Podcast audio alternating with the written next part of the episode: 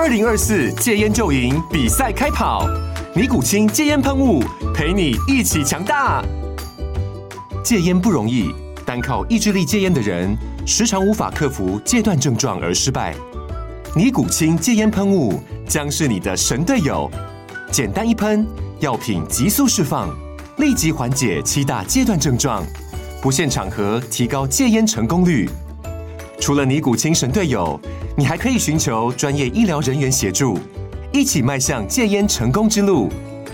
尼古清戒烟喷雾，用科学方法戒烟，请咨询全台各大药局及戒烟门诊。本广告由尼古清戒烟喷雾、卫部药书字第零二七八三五号提供。嘉安嘉护股份有限公司，台北市中山区民生东路三段二号十楼，北市卫药广字第一一三零三零一九零号。尼古清戒烟喷雾，相伴每个新开始。天哪，时间不够，事情老是做不完，怎么办？别担心，就让高校人生商学院每周陪你充充电，找到方法不抱怨。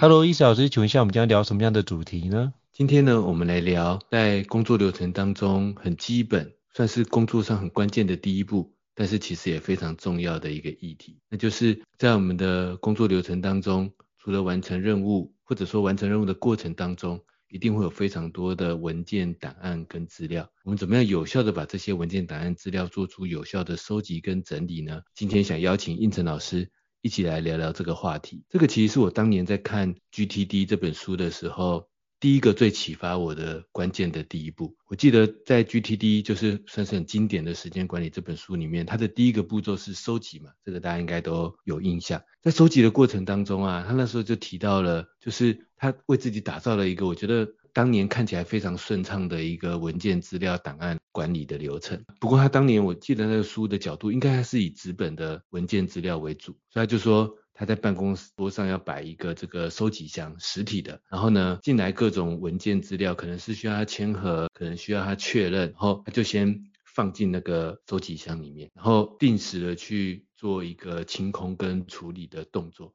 把这些文件呢，透过一些步骤，比如说，哎，这些文件可以当下很快的回复签核完成，就放到已完成的，或者交接到下一个流程、下一个步骤的资料夹当中。或者如果它是需要比较严格处理的，那可能有另外一个等待去处理的，可能是专案任务的资料夹。但是呢，每天在这个收集箱里面，可以帮他的杂乱的文件资料做出一个很好，然后很有效的这个处理流程。我觉得那时候当年 GTD 给给我一个很大的启发。就是以前呢、我们可能这种文件资料档案，常常就是它随时进来，我就杂乱无章的去处理它，或者不处理它。就是有些觉得说不定当下有心情有感觉，就很快速的回应完成。那这个可能没有什么问题，不，其实还是有问题的。等一下我们再慢慢为大家拆解。那另外一种就是说，当下一进来可能没有时间处理，于是我就或许随手一张便利贴，随便粘在电脑的某个地方。我指的是当年可能还没有那么大量使用数位工具的。时候，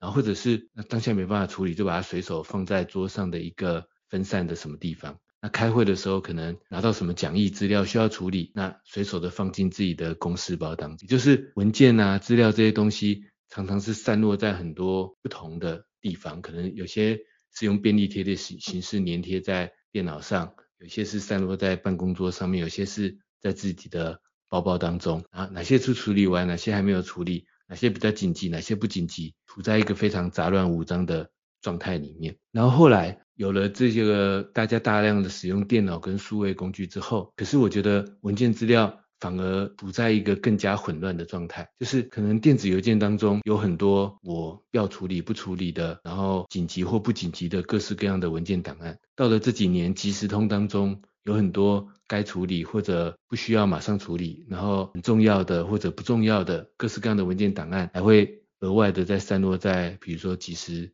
几时通当中。那电脑的硬碟当中也常常因为没有时间，所以处在一个可能没不是很好的文件档案资料不是很好的归档的状态。总之无论如何，最终就会发现。自己的工作流程常常处在一个一团混乱的状态，就是有时候要处理一个任务，要找一个文件档案，往往要花费掉非常多的时间，甚至更多时候是看到这么多散落的文件资料，搞不清楚现在到底自己应该要处理哪一个文件资料才好。到了这一步，通常我们就只好就是硬着头皮，兵来将挡，水来土掩。就是说的好听是兵来将挡，水来土掩，但其实现实就是变成我们已经失去判断能力了，就变成只能说啊，又有人电话催我了，好吧，我去处理电话催我这件事情，又有人即时通来告诉我说，哎，我前两天不是寄一个文件档案给你，怎么还没处理呢？好，我就赶快去处理那件事情。就当我们的文件资料档案处在一个未整理、没有有效收集的流程的状态，我们就会陷入一个只能靠着别人来告诉我要做什么，然后。别人的紧急变成我的紧急的这样的一个工作流程，所以我觉得 GTD 这个方法虽然呃很经典，但某个换个角度来说，说不定有些朋友觉得它已经有点老派了。但我觉得他当年这个启发还是很重要的，就是工作流程的第一步是收集，那收集从我们那些杂乱的文件资料档案的收集开始，怎么把这些杂乱的文件档案资料收集整理好，其实是让我们未来可以去做好更多的时间管理。去提升我们生产力的关键第一步，因为如果没有收集好，没有整理好，就会陷入我刚才的那些问题。这是我的一个抛砖引玉。我当年在还没有学 GTD 之前，我自己有切身感受到这样的问题。那当然后来我自己有慢慢有一些方法。那我想来听听看，应成老师在文件档案资料整理上有没有什么样的想法？有没有遇过什么问题？然后有没有什么样的解决办法，跟我们各位听众朋友分享一下呢？我觉得我自己在文件整理上有一件我一直觉得非常头痛的问题，那就是命名。我觉得每个档案名称常常会随着就太过的随性，然后就是之前命名都没有一个统一的方式。然后我发觉档案名称这件事情是一件非常难管理。我可能那时候叫这个名字哦，那但现在用叫另外一个名字，可是同一个档案有两个名字出现，那我就发觉在整理档案有非常大一个困扰点存在。那我后来就找到一个解决方法，我觉得还 OK，可以使用，就是我最后就放弃整理了，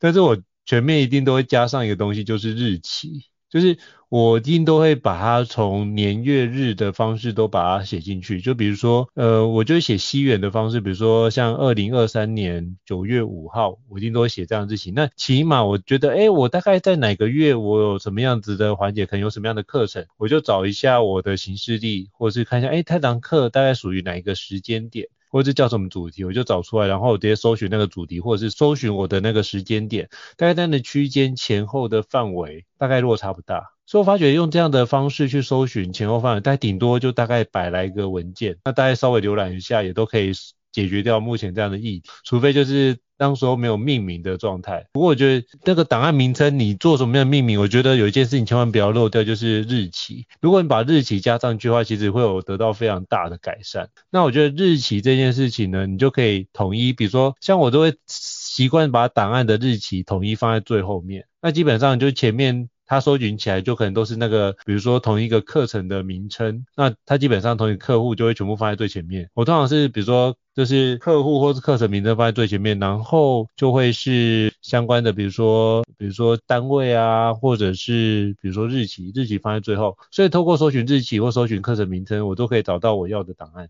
那我就用这个角度来看的话，反而是很关键的一件事议题。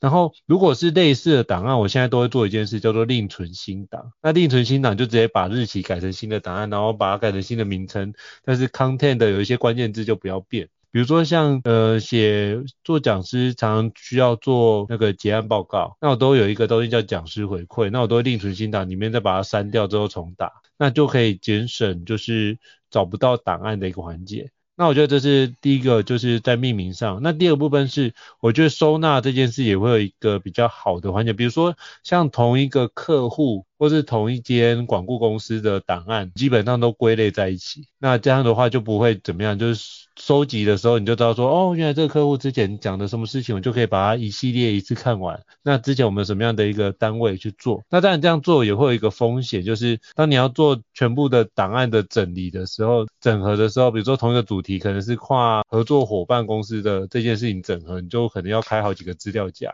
那我觉得会有这样的一个风险性的存在。但我后来发觉，其实如果是这样的话，如果同一个主题就是用搜寻的方式，直接把同一个主题名称打出来就好了。那基本上找到的答案会很相近。比如说有些可能同一个课程，但是叫不同的主题，比如说有些叫逻辑思维，有些叫问题分析解决。那我通常都会把所有的关键字都列上去，那我就会比如说逻辑思维刮胡问题分析与解决，那就会是另外一个课程的标题。可是我尽可能把我每个标题都可以把它列上去，这样我在搜寻的时候就不会因为名称不一样而有所移动。我觉得这件事情是一个非常重要的环节，所以我就用时间点来做归纳，是一个不错的角度。然后通常年底的时候，我会做一件事，就是。每年的一开始，比如说一月份，是不是二零二四年的一月份出来的时候，或到的时候，我就会做一件事，把二零二三年的所有档案放到一个 folder 里面去，放一个资料夹里面去，就代表上面就命名二零二三，那你就知道说二零二三的资料全部都会在里面，那你就只要再点进去做相关的搜寻，这样的话整个档案的一个环节就会比较干净一点点。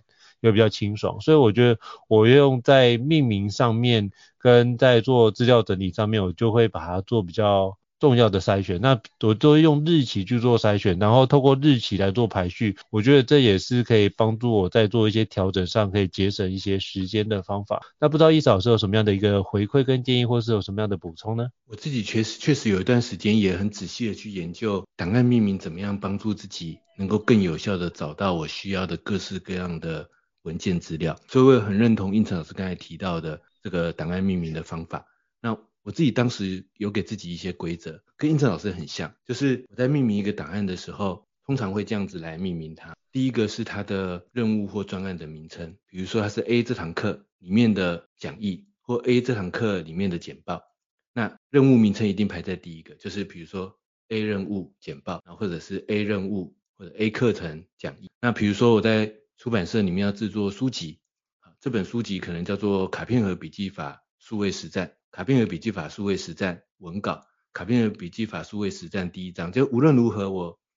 当年给自己一个简单的规则，就是那一个专案、那一个任务的关键字名称，我放在档案开头的第一个，然后接下来是这个档案的特殊属性，就比如说，它是属于卡片和笔记法数位实战这个专案。然后，但是它是讲义呢，还是简报呢，还是什么东西？那这样子呢，头两个关键字这样子做的用意是说，第一个专案任务名称是帮助我搜寻，因为即使我后来到了笔记系统或个人知识管理系统，我都一直遵循这个原则，就是任务关键字跟专案关键字是最好搜寻的关键字，因为你往往就是会记得说啊，我是上哪一堂课，我是上哪个主题的课，我现在是要处理哪一个专案，我现在是要解决哪一个任务，所以先把这一个。任务跟专案的关键字摆在最开头，然后接下来，但是嘛，接下来马上接它的这个档案的特殊的属性，就是哦，这里面是简报的内容，哦，这里面是讲义的内容，这里面是企划的内容，然后这样子呢，因为有时候你档案名称太长，在大多数软体里面，它就后面就会被卡掉了嘛，就是如果你的那个视窗栏位不够长的话，但是你这样投两个关键字是这两个，你就会哦看到它是哪个任务的很明确的一个什么东西。那一方面搜寻得到，一方面浏览的时候也会很快看到。那我以前有一阵子会把档案名称命名得很长，就是我会加上几种关键字。刚才说第一种是任务关键字嘛，然后第二个是它的属性关键字，就它到底是简报还是讲义还是什么东西。然后第三个是利害关系人关键，就是因为这是我从搜寻邮件里面获得的灵感。大家在搜寻邮件的时候，最容易找到邮件的方法是什么呢？我觉得是去想那是谁寄给我的信就好了。比如说我要在我的一大堆信里面去找会计部寄给我的信，那我当然是搜寻会计部的电子邮件账号，我来找到它。我不要去找那个邮件里面的关键字跟内容的名称，因为那个自己记不住。但是它是会计部寄给我的，这个就很明确嘛。因为假设它是一个缴款或者是申请费用的事情，然后我要找其中一封信，那我的找法就是我就搜寻会计部啊。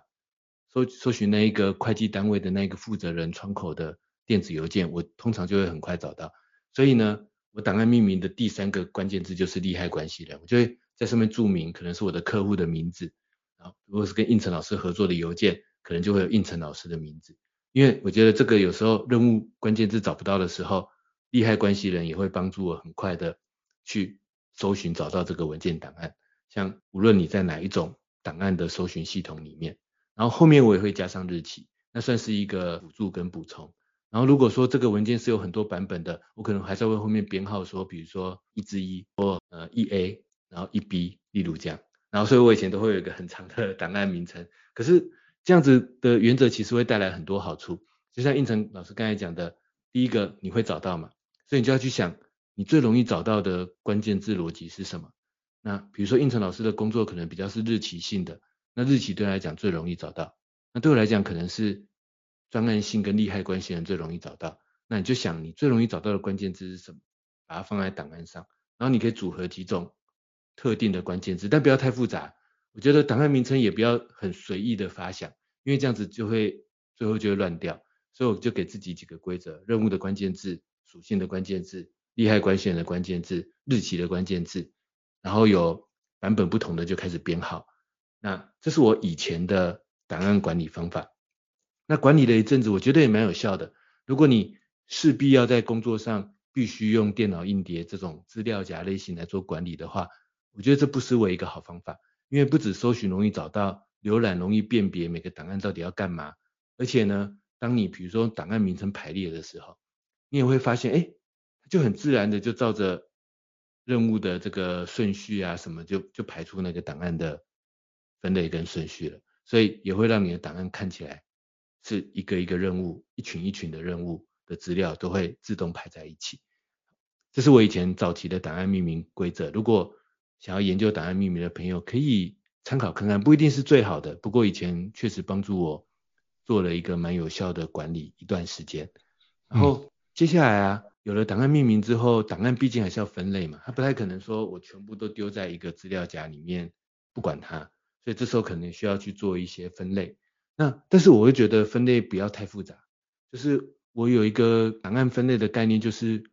尽量不要分得太多层。比如说，如果我的资料夹的结构是啊有 A B C D，然后 A 下面有 A 之一、A 之二、A 之三。A 之一下面有 A 之一之 A，A 之一之 B，A 之一之 C，然后 A 之一之 A 下面有 A 之一之 A 之一。那我觉得分到这种第三到第四个层次的时候，我觉得第一个它可能会花掉我非常多时间要去做出一层一层结构严谨的分类。第二个，它可能会导致我要找资料的时候也可能要花掉非常多的时间。不过我要说我我讲的是个人的档案整理哦，就是。它跟那个，如果我要整理是一整个企业、一整个公司的整个资料库，那可能又是不同的逻辑了。图书馆式的那可能是不同的逻辑。我现在讲的是我们个人的档案整理。我觉得一旦分到太多层的时候，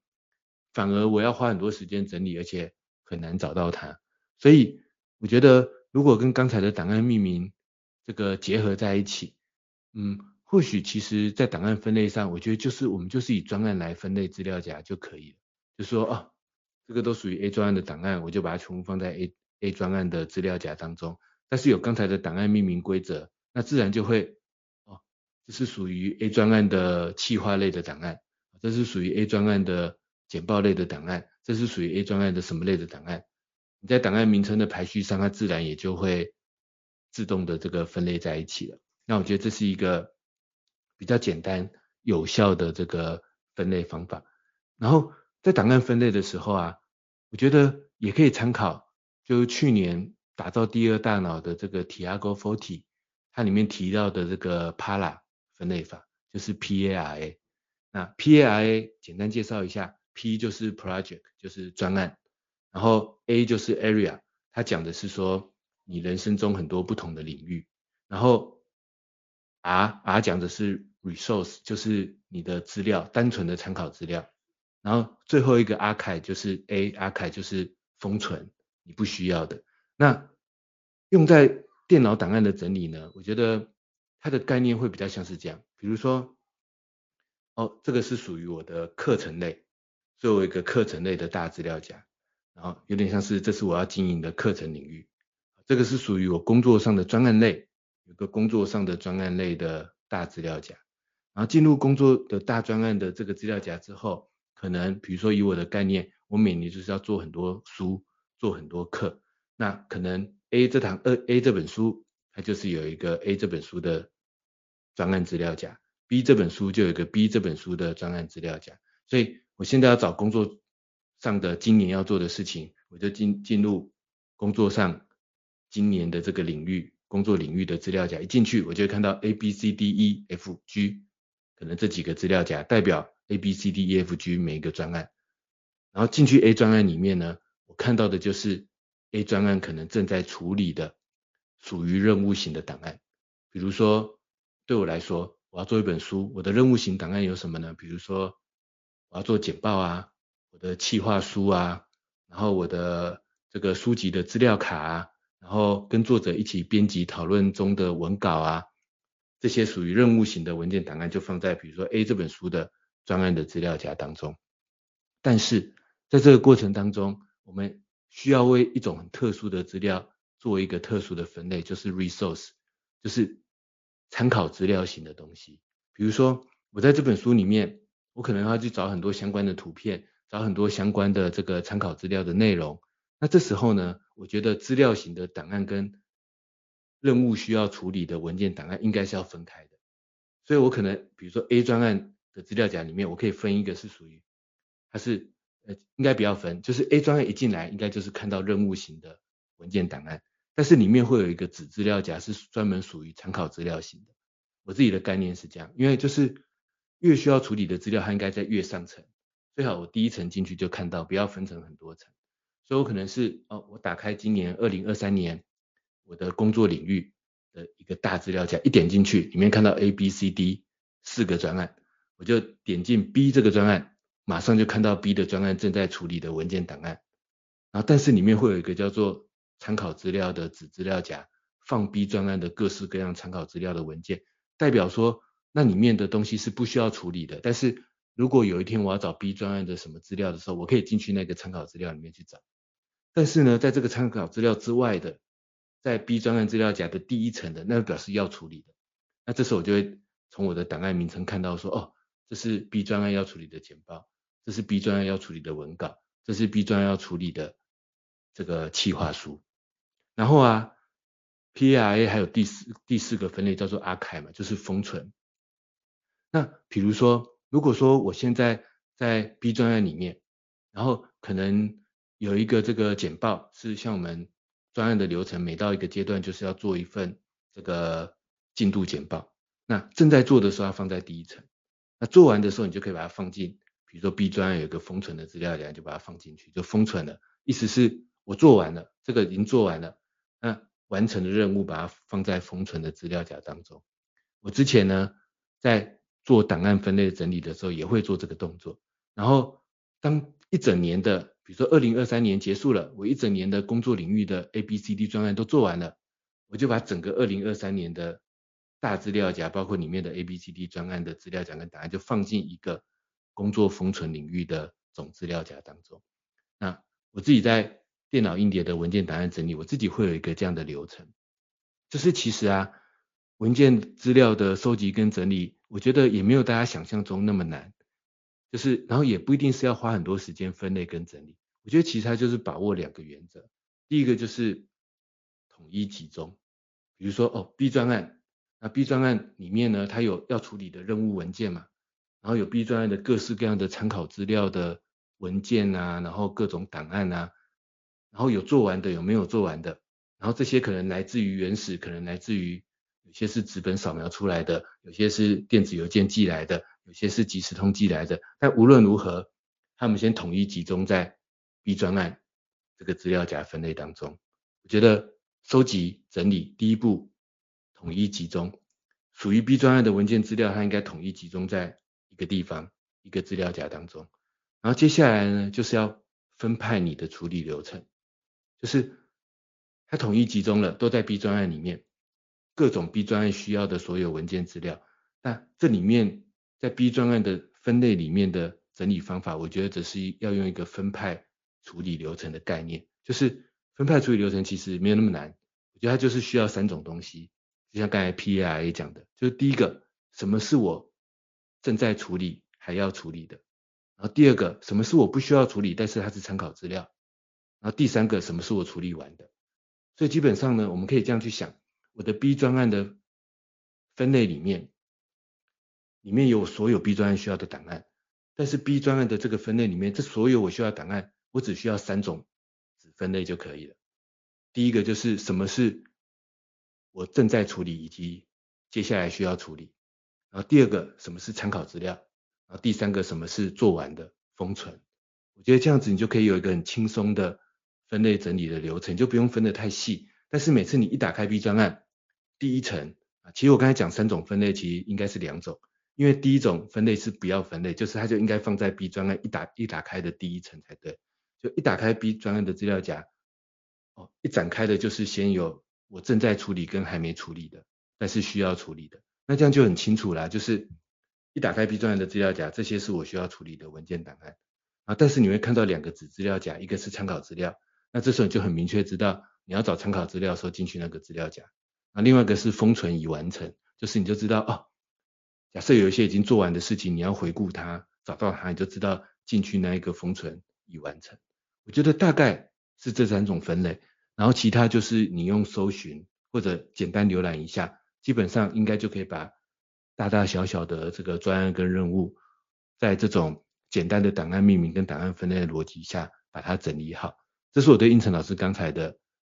他分享的这个档案命名跟分类的方法，我自己的一些以前使用的方法的一些回馈。那说以前使用就表示我现在有不同的方法，不过我现在等一下再来跟大家分享。我想听听看胤丞老师对这样的方法有没有什么样的回馈跟想法呢？我觉得有一点，我觉得刚刚胤丞老师讲的，我觉得都非常好，我都非常认同，我基本上是这样做。那我后来有理解到一件事情，就是。我们在封存资讯的时候啊，我会发觉，就是因为搜寻关键字都会找到之前的内容。那我发觉我会把过去几年，比如说我们可能 email 已经使用了十几年了，那你会发觉十几年资料都在里面。那搜寻的时候常会出现那些这么多的资料，我觉得是一件，比如说搜寻一个关键字之后，发觉出现一千封相关的资料，我会觉得非常的头痛。那我怎么处理？我后来发觉我会把年份缩减，就是。我只搜寻近三年的相关的资料，然后其他的环节我就尽可能把它封存到不要再看到。那我觉得用这个关键字的话，就可以帮助我在回复或在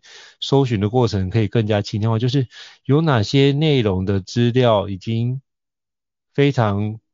类似，比如说恐龙时代的资料啊，那已经对我来说非常久远的，比如说可能大学时期的资料，二十年前资料，那基本上。我大概，除非是什么，就是我觉得可能是我做股之后可能会，或是在不经意要做大扫除的时候才会拿起来整理，不然基本上不太可能会再去看那些资料。那种大概是二十年或十年看有没有看一次。那那个环节，我就觉得当如果你的很多信件出现那个环节的时候，就应该赶快把那件事情给。放到另外一个硬碟里面，就会放到一个储存空间，就是你不会打开或者你搜寻的时候不会看到的环节。这样的话才不会让自己觉得哇，每次搜寻都是那么多封，你要把这些东西都再看过一遍，也没有那个必要性啊。所以我觉得，像我就会去看，我就会给自己三次机会。什么叫三次机会？我搜寻这关键字三次，发觉一件事，这些资料我都不会再看，我就下意识觉得这件事很烦，我就会把那些资料全部封存。然后，或者是把那些资料全部下载，然后存到一个随身碟或是网络的一个云端硬碟里面去。我就把那个 folder 里面就是存进去，然后这个年份的东西不要再开。然后我就存上去云端之后，我就把那个年份的东西全部删掉。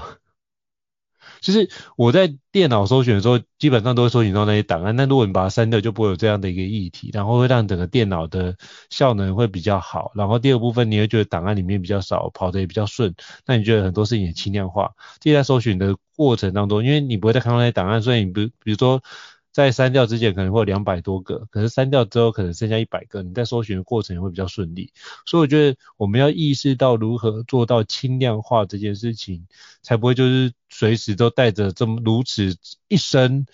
的一个负担在做前进。那我觉得这样的话就可以让我们在做相关的资料的整理跟命名，或在找寻的时候会更有效率。我只是想要补充这一点。那不知道胤丞老师有什么样的一个 feedback 或者什么样的一些看法呢？我觉得封存确实是在工作文件资料整理跟收集的过程中，我们要意识到我们要常常去做的一个动作。就像我们前几个单元在讲清空收件夹的时候，其实封存邮件也是一个很关键的动作。那在这一集我们讲文件档案资料整理的时候，那文件档案资料，比如说电脑硬碟、云端硬碟，它可能没有像邮件系统本来就内建一个封存的这样子的一个按钮，那我们就是。很早以前，可能已经十几年的习惯了吧，我就是会建立一个叫做封存的资料夹，把这些档案去特别的把它隔开。那一旦隔开之后，其实比如说我在搜寻的时候，啊，我以我自己比较熟悉惯用的 Google 云端一点来说，我刚才前面分享的时候，我说，哎，比如说我会设一个二零二三年工作领域的这个大资料夹，然后里面有二零二三年职场上需要处理的 A、B、C、D 专案，跟他需要处理的任务嘛。那那二零二二年以前的呢，就是它就在一个封存的资料夹里面。那这时候像 Google 云端一碟搜寻的时候，我就可以限缩说，我只搜寻二零二三年工作领域这个大资料夹底下。里面所有的东西，那这样你就不会去搜寻到那些已经被你封存的档案资料了。就是你在这种数位工具上，你常常就去，你可以自然就去可以做这个排除的动作，就是这个是我正在做的，然后那些是我已经做完封存的。呃，无论你想要怎么分类，大方向上这两块确实我觉得应该要区隔开来。那除了搜寻这样比较容易找到，就是我可以先说我现在只搜寻我正在处理中的之外，另外就是我们自己判断工作流程的时候也会比较好判断，就是我很明确的知道我现在打开正在处理的这一个资料夹或分类，它就是我需要处理的，里面不会掺杂一些啊我处理完的或什么过去的东西，这样子确实就像应成老师刚才分享的，就会变得这个很杂乱，会变得非常的这个混乱，那。所以呢，这是我对胤丞老师刚才讲的这一块的一个回馈。那不过我刚才也有分享到说，我自己这几年来我的文件档案资料整理的逻辑其实也慢慢改变了。呃，应该说也改变很多年了。就是早期我会这样子花时间去做档案命名或像刚才那样的逻辑的档案分类，但我现在尽量又把这些步骤变得更简单了。就是嗯，我后来我目前真正的方法是这样的。我意识到说，在电脑硬碟啊、资料夹里面，再怎么去做文件档案资料整理，它都有一些很大的局限。比如说，第一个大局限就是，它再怎么样都很难照着我真实的工作流程来排序这些文件跟档案，非常难。电子邮件系统不用说，因为电子邮件系统它本来就是只能照着寄来的顺序排序嘛。那云端硬碟呢？你再怎么命名档案名称，你总不可能一直去改档案名称，去调整你的档案名称的排序嘛？那另外就是要不你就照着更新时间，但很明确的你就知道更新时间不一定是我真正要去处理任务的时间嘛？那创建的时间什么，这都不可能是我真正要处理任务的时间。所以最终我就意识到，云端一碟的资料夹，它的第一个局限是，它在无论我整理的再好，那整理的再好，有可能会变成是浪费很多时间整理，但是整理的不够好，它又没办法让我呈现出我一个很完整的工作专案的处理流程。那另外呢，就是说在资料夹里面，我也没办法在档案上去做很多关键的，比如说怎么处理这个文件，怎么处理这个档案的一些相关的注记。然后，而且呢，现在这个时代的档案文件的类型变得越越来越多了，它可能不只是档案。它有时候可能还是一些我可能需要参考的网页，有时候可能是很多这种各式各样的各种不同类型的来源的档案资料，所以后来我自己就换一个方式，就是我变成是在，我我称呼它是建立一个我的专案或者是任务的管理页面，在我的自己的笔记系统当中，比如说像这几年大家很流行，大家都很喜欢用的 Notion，或者像我自己一直在使用的 Evernote。或者其实所有的工具都可以啦，所有的笔记工具都可以。就是我反而现在会这样子做，我把我的在电脑硬碟、云端硬碟的那些档案，我就让它大概的放在一个，比如说 B 专案，它里面有一大堆文件，我就很自然的就先把它放在 B 专案里面。那但是呢，不在上面做过多的整理，我反而是建立一个 B 专案的这个工作流程的笔记页面。然后在 B 专案的这个笔记页面里面开始去想 B 专案的目标规划是什么，然后 B 专案的执行流程是什么，然后这时候执行流程就会开始牵涉到他需要的档案，比如说 B 专案的目标规划，然后在目标规划的时候呢，可能有一些市场调查的报告，这个市场调查报告可能是放在我的云端硬碟，还是它来自于某个网页，那现在我就是把那个云端一碟的档案连接，或者那个档案的连接放在 B 专案的。目标规划需要看市场调调查报告的那一个笔记的下面，然后甚至看完这些市场调查报告的一些想法，我也就写在笔记当中。然后接下来 B 专案可能接下来会有个流程是要写一个企划书，那这时候就开始排写企划书的一些工作流程，然后这时候可能就会需要一个企划书的档案，那企划书的档案可能一样在我的云端硬碟的 B 专案的资料夹的某个地方，那现在我也不去在意它在哪里，我就把那个 B 专案的企划书的档案的连接放进 B 专案的那一个管理的笔记页面的要写企划书的那个步骤下面。然后有可能我要写企划书的时候，我需要去参考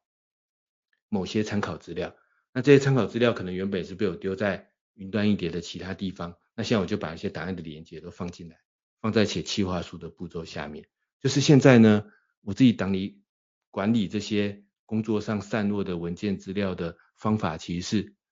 反而是来到我的笔记工具上。那无论你要使用什么笔记工具，基本上以现在来说都是可行的。无论是像 Heptabase 啊、Obsidian 啊、Logseq 啊、呃 Notion 啊、OneNote、Evernote，然后 Apple Note 都可以，它都可以去连接这些云端档案，因为它不过就是个连接嘛，甚至还可以插入这些文件档案。但是我自己的档案管理方法反而变成，我不是去在意档案命名跟档案分类了，而是我是建立一个专案的工作流程的页面，建立一个任务的工作流程的页面。然后在这个专案的工作流程的页面里面，一方面有专案的目标规划、专案的行动流程啊，一方面把这些文件档案在哪些企划的时候需要，在哪些行动流程后面需要，我就把它插入进去。然后我自己的体验是，我发现这反而对我来讲变成一个更有效，然后更精准的一个管理方式，就是因为反正我现在变成不是要去判断那些文件档案。到底要怎么去找，然后到底要怎么分类？而是我只要确认一个很简单的事情，就是我现在到底要处理哪一个专案，我现在到底要处理哪个任务。然后当我现在知道说啊，我要处理 A 专案，我就只要很简单的打开那个 A 专案的，在我的笔记系统的那个管理页面，我自然就会看到我连接过来的那些我需要的档案，而且我不只看到档案，我看到的还是要处理 A 专案的。要处理这些档案的真正的工作流程，甚至上面还会有我笔记怎么去处理这些档案的一些想法，甚至处理过程的一些细节。那我自己觉得，这对我来讲，现在是一个对我更有帮助的一个工作文件的资料整理方法。而且我也发现它回顾起来也变得非常的简单。因为比如说我现在要去找某个档案，我只要去想一件事情，它是我之前做哪个专案的时候发生的。然后比如说哦，它是我。这个可能两千年的时候，两千年可能还没有这些 数位工具，这一下子跳得太早了。比如说二零一零年的时候，可能是我二零一零年的时候要做一个当时的一个这个叫做 B 专案好了，那我就很简单，我就去搜寻当年那个专案的名称，然后或者就加上一个二零二一零年，因为我也会跟应成老师一样，会在上面加上年份，我不会去在意日期的细节，但是年份我会加上去，所以。搜寻一下二零一零年 B 专案，呃，找到当年的那一个专案的笔记的管理页面，那通常浏览一下，我就会看到那一个文件档案。而且呢，我自己还会觉得这时候还会有一些附加额外的好处，就是你有没有这样的经验是，有时候你是找到了当年的档案，但是你已经完全看不懂当年的档案了，就是，诶，这个档案当时为什么会这样做呢？当时这个内容为什么是这样呢？然后还有没有其他的档案呢？当时我只做了这个档案吗？还有没有我找到的 A？有没有还有 B 跟 C 呢？这个是什么呢？就是档案跟档案之间的脉络不见了。那个脉络是什么呢？就是我当时处理的过程是什么？我当时怎么去思考而产生的这份文件呢？这些脉络，你光找到档案，你可能会遗失掉这些脉络。所以我发现说，哎，但是如果我是用一个比如说专案的笔记页面来整理这件事情，那笔记本身就会留下那个脉络。但是又留下了那个档案的位置，所以这时候我找到的时候，不只是找到档案，还会找到我当年是怎么处理这个档案的脉络。所以我发现这对我来讲是帮我确保我的工作流程更有效、更精准。我现在喜欢用的一个算是用专案索引的笔记，然后任务流程的笔记来管理我的档案的一种，当然也比较另类了的一种方式，但是也跟各位听众朋友分享。那不知道胤丞老师有没有什么想法？我觉得伊斯老师，我觉得用的方式是用索引笔记的方式去做。其实我觉得最后的这些资讯，如果可以的话，其实都放到你最常使用的那个工具里面就可以，才不会就是散乱在那个地方，你就要重新去做很多种不同的环节搜寻。所以我觉得最难的是什么？你可以把那个资料。回归到同一个地方，然后中间会有一个 linkage，把它连接连起来。只要那个连接有建立起来，其实你在搜寻就很像那个什么，呃，我们端午节不是绑肉粽，所谓那个那一串的肉粽头，你就是抓一个东西，全部都会帮你全部牵引出来。嗯，所以我觉得用这个角度去思考的话，其实你在整理资料的话就会比较方便，而且是用。任务型的指标去看的话，其实更不容易遗漏，因为你都知道它的前一个步骤跟后一个步骤会是什么，所以更更容易展开。所以我觉得伊老师的方法非常值得大家做个参考的环节。今天的内容我真的觉得非常建议，给大家可以多听一下，我可以把我跟伊老师所做一个对话，做相关的一个整理跟阅读。我觉得这样应该对于各位在有关相关命名档案的这块，或是你在搜寻档案这块，会有更多的一些方法可以提供各位参考。那如果各位听众觉得高效人商学院不错的话，也欢迎在 Apple Podcast 平台上面给我们五星按赞哦。你的支持对我们来说是一个很大的鼓励。那如果想要了解相关的主题呢，也欢迎 email 或讯息让我们知道，我们陆续安排时间来跟伊老师来做对话。希望我们的内内容可以整理出来给各位听众来做个分享，也希望可以对各位听众有一些帮助。那非常感谢伊老师的一个精彩的一个分享跟交流。那我们下次见，谢谢，拜拜。大家下次再见，拜拜。高校人生商学院，掌握人生选择权。